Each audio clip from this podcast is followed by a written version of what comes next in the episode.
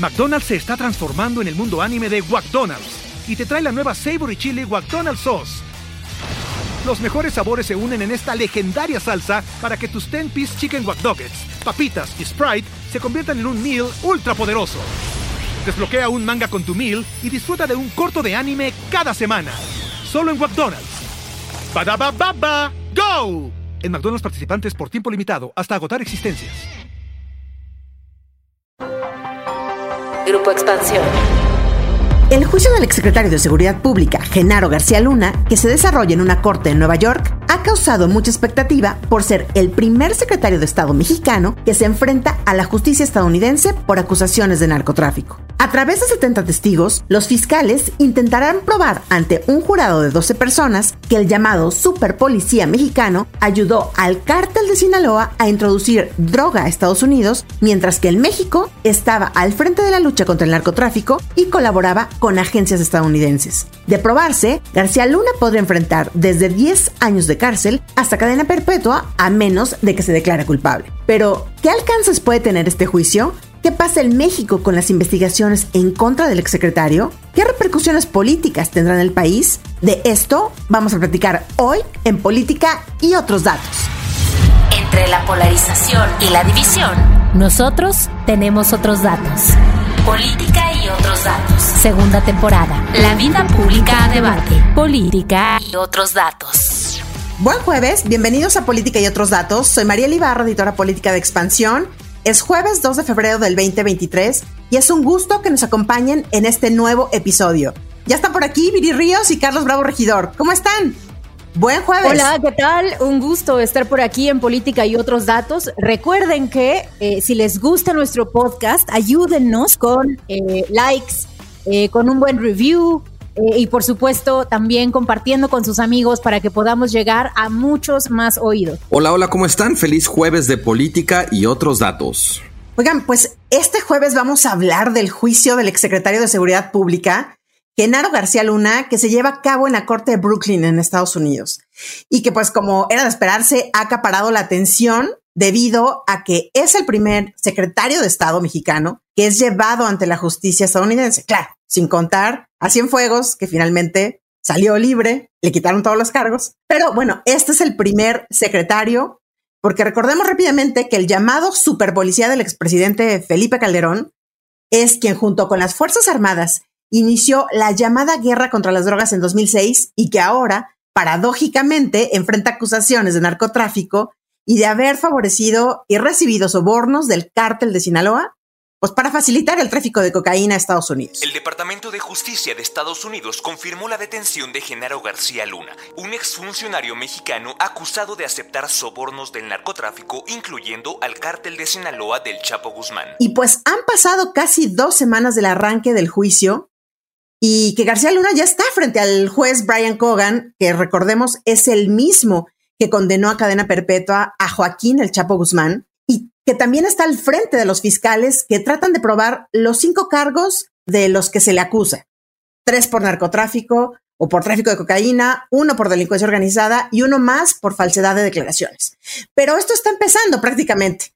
Hemos visto apenas algunos testigos de los 70 que presumen tener los fiscales para probar las acusaciones en contra de García Luna. Pero sé que nos falta por lo menos un mes y medio, según los cálculos del juez Brian Cogan. ¿Cómo han visto el juicio hasta ahora? ¿Qué podemos rescatar de estas dos semanas? Bueno, yo rescataría, Mariel, una frase que dijo un, un, periodista del país que está cubriendo desde Nueva York los hechos y que llamó al juicio de García Luna una clase del narcotráfico en México.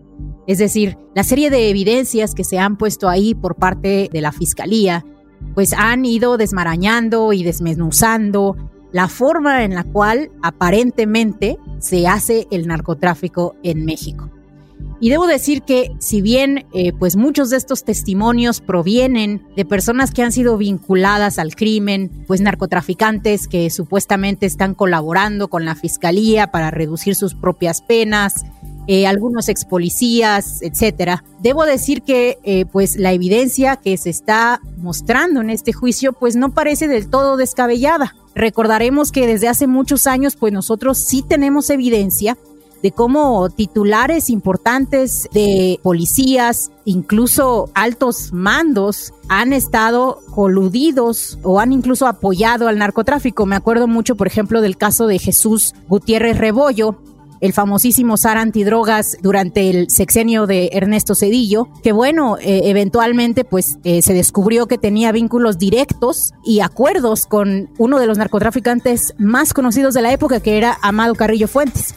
Entonces, pues en este sentido, Genaro García Luna parece ser que entra a este listado de la vergüenza en donde varios de nuestros mejores policías o de los que considerábamos los mejores policías, porque recordaremos que bueno, Genaro García Luna había sido condecorado, se le llamaba uno de los mejores policías, el mismo Estados Unidos le dio una visa para vivir en Miami porque lo consideraba un aliado en la lucha contra el narco durante el sexenio de Felipe Calderón y, de Peña Nieto. Pero pues bueno, ahora comienza a derrumbarse esta historia y sobre todo comienza a construirse una historia que ya nos habían ayudado a construir algunos periodistas de cómo se hace narcotráfico en México desde el Aeropuerto Internacional de la Ciudad de México, mansiones rentadas, con apoyo por supuesto de las policías locales, etcétera. En fin, una gran clase precisamente del crimen organizado. Sí, de acuerdo. Yo también creo que esto ha sido eh, como público consumidor del seguimiento noticioso del juicio. Yo estaba escuchando un podcast de María Hinojosa y Penilei Ramírez que se llama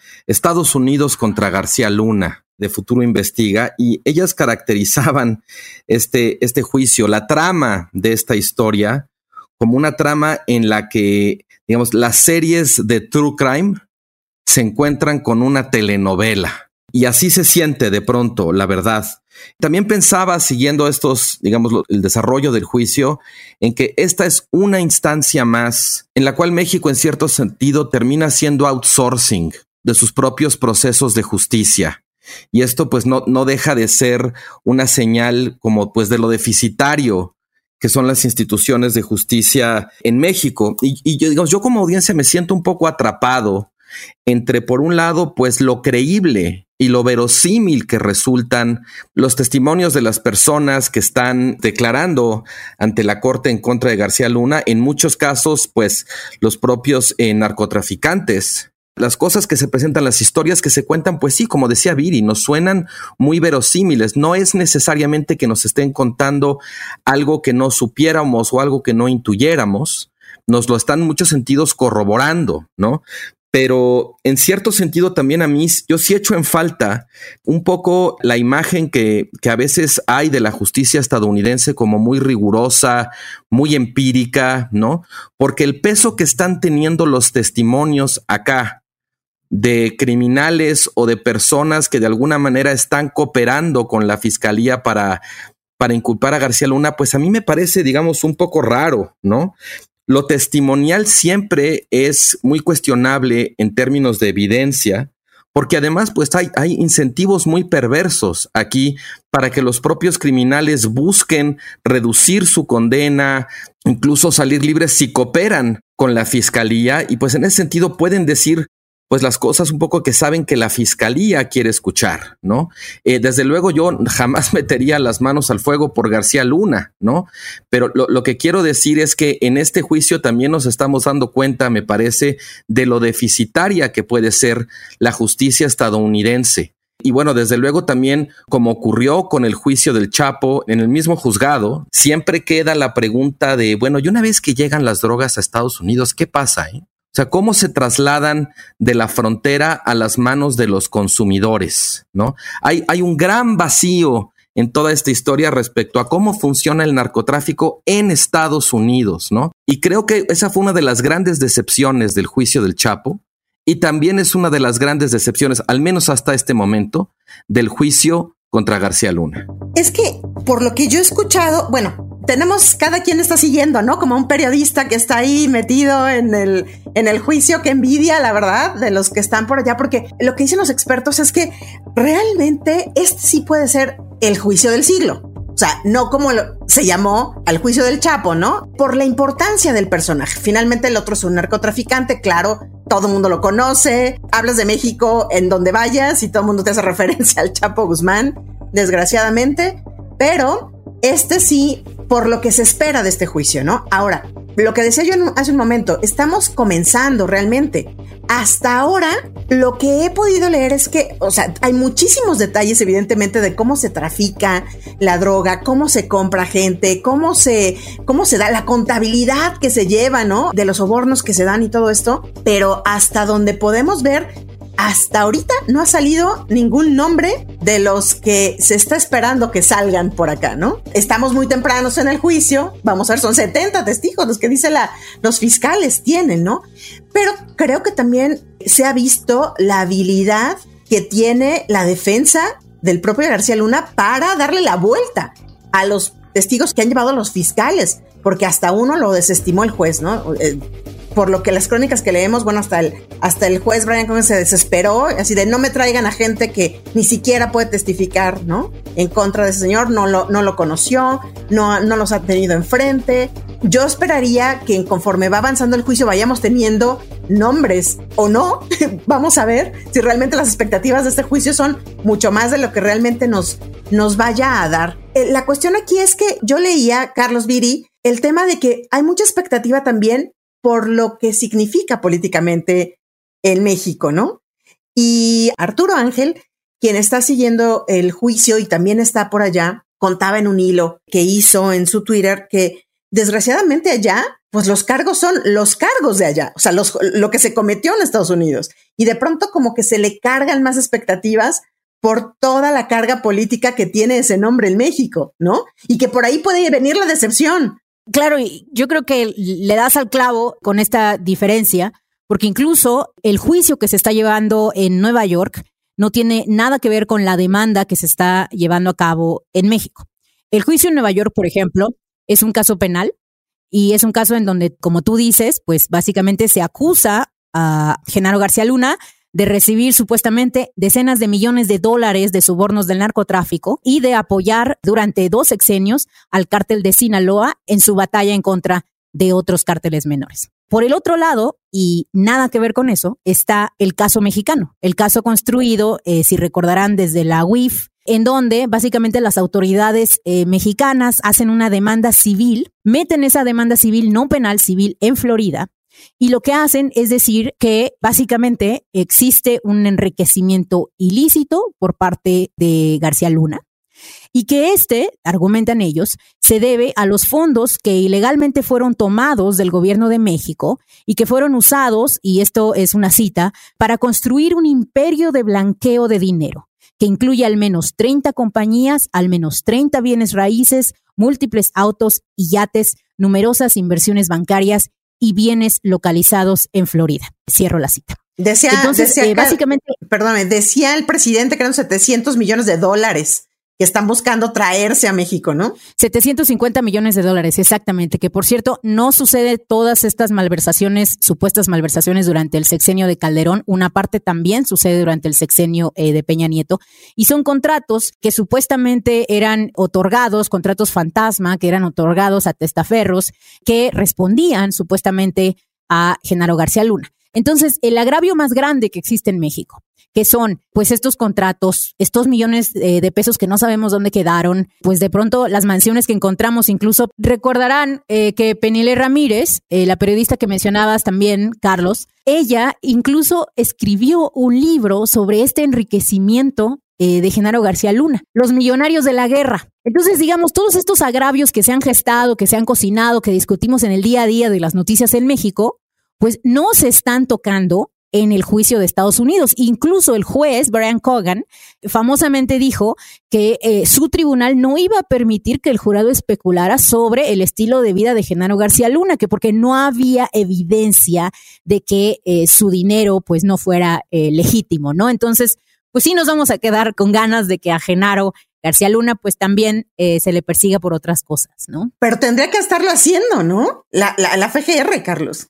Es que es justo, es justo el tema. Qué bueno que, que ahorita este, estaban detallando el qué contrastantes son los casos o digamos, los argumentos que existen contra García Luna en México y en Estados Unidos. A mí los cargos en México me suenan, digamos, más sólidos en la medida en que son cargos construidos a partir de la reconstrucción de cómo hizo su patrimonio, de transferencias bancarias. O sea, hay, hay evidencia documental ¿no? Como dicen los periodistas, seguir, seguirle el rastro al dinero. también eh, el dinero de ella. Exacto, ¿no? Y eso a mí me parece mucho más sólido en términos de, de cuán incriminatorio puede resultar que los testimonios de N cantidad de narcos, ¿no? Incluso ya decías tú, Mariel, que el propio juez dijo, oigan, como que tráiganme testimonios más serios, ¿no? Más sólidos. Esto se oye muy de oídas y pues la verdad es que es difícil de alguna manera para, para el juez pues admitir eso como, como si constituyera de alguna manera prueba o evidencia, además del problema que ya mencionaba yo de los, de los incentivos perversos, ¿no? Eh, creo que hay otra cosa que es importante también mencionar que tiene que ver con cómo funciona la justicia en Estados Unidos. O sea, el sistema de justicia en Estados Unidos favorece la negociación entre las partes, incluso el cálculo respecto a cuál es la probabilidad de ganar el juicio antes que eh, mantenerse, digamos, fiel a los hechos, ¿no? Antes, eh, digamos, de alguna manera se favorece la verosimilitud sobre la veracidad. Y en ese sentido, una persona que es inocente puede decir, no, pues la verdad es que mis probabilidades de, de que prevalezca mi inocencia son muy bajas, mejor me voy a declarar culpable y así me bajan la pena. También hay que tomar esto en cuenta en la medida en que, desde mi punto de vista al menos, eso supone una distorsión de la justicia, porque ya no se trata de tratar de reconstruir una historia veraz, sino simplemente de los cálculos que hacen cada una de las partes y las negociaciones o los, digamos, los costos que están, en los que están dispuestos a incurrir. El caso de García Luna es realmente un caso muy grave.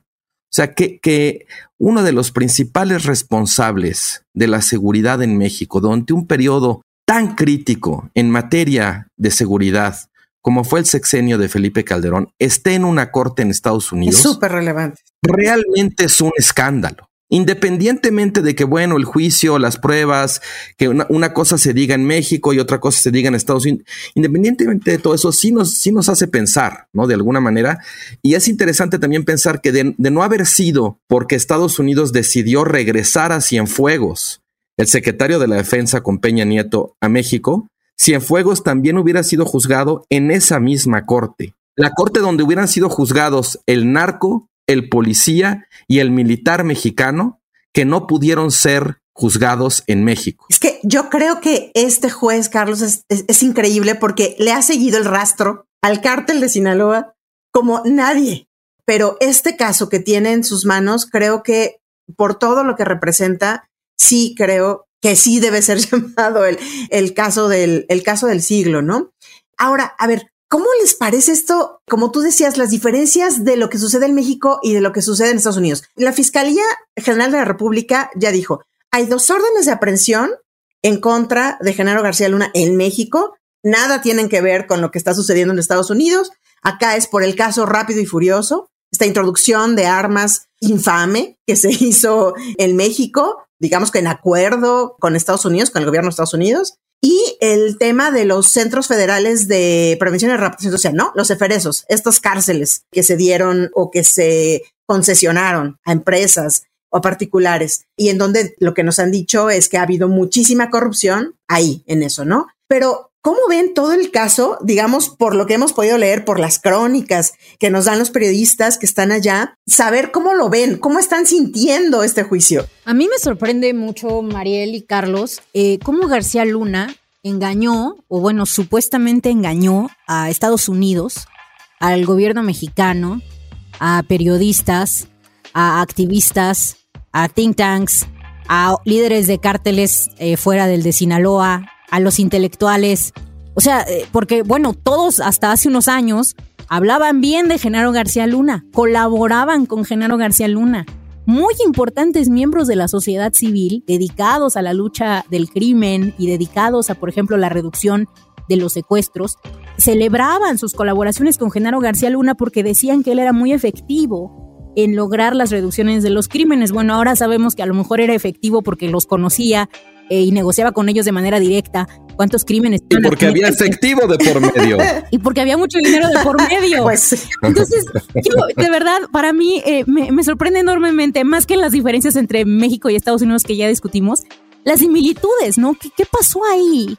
Que supuestamente este señor logró engañar a todos. ¿O no será que todos sabían en las altas esferas que esto estaba sucediendo, que se había llegado a un acuerdo en donde en efecto se le iba a dar el beneficio oligopólico del control de la droga al cártel de Sinaloa, con la esperanza de que eso redujera la violencia. A ver, quiero acotar una cosa. Ya no nos acordamos, porque pasó hace mucho tiempo, pero durante el sexenio de Calderón, por muchos años se dijo que el gran problema por el cual se había detonado la violencia era la fragmentación de los cárteles. Y se decía por intelectuales, por columnistas, por expertos, que la única forma de reducir la violencia era que se volviera a crear un solo cártel. Y todo el mundo lo decía así. O sea, basta ir como a una investigación de hemeroteca y descubrir las múltiples declaraciones que existían, incluso de expertos, de gente del CISEN, de gente de gobernación, de gente del secretariado técnico, en donde pues se argumentaba que esta era la única forma de lograrlo. Se argumentaba también en foros de Estados Unidos.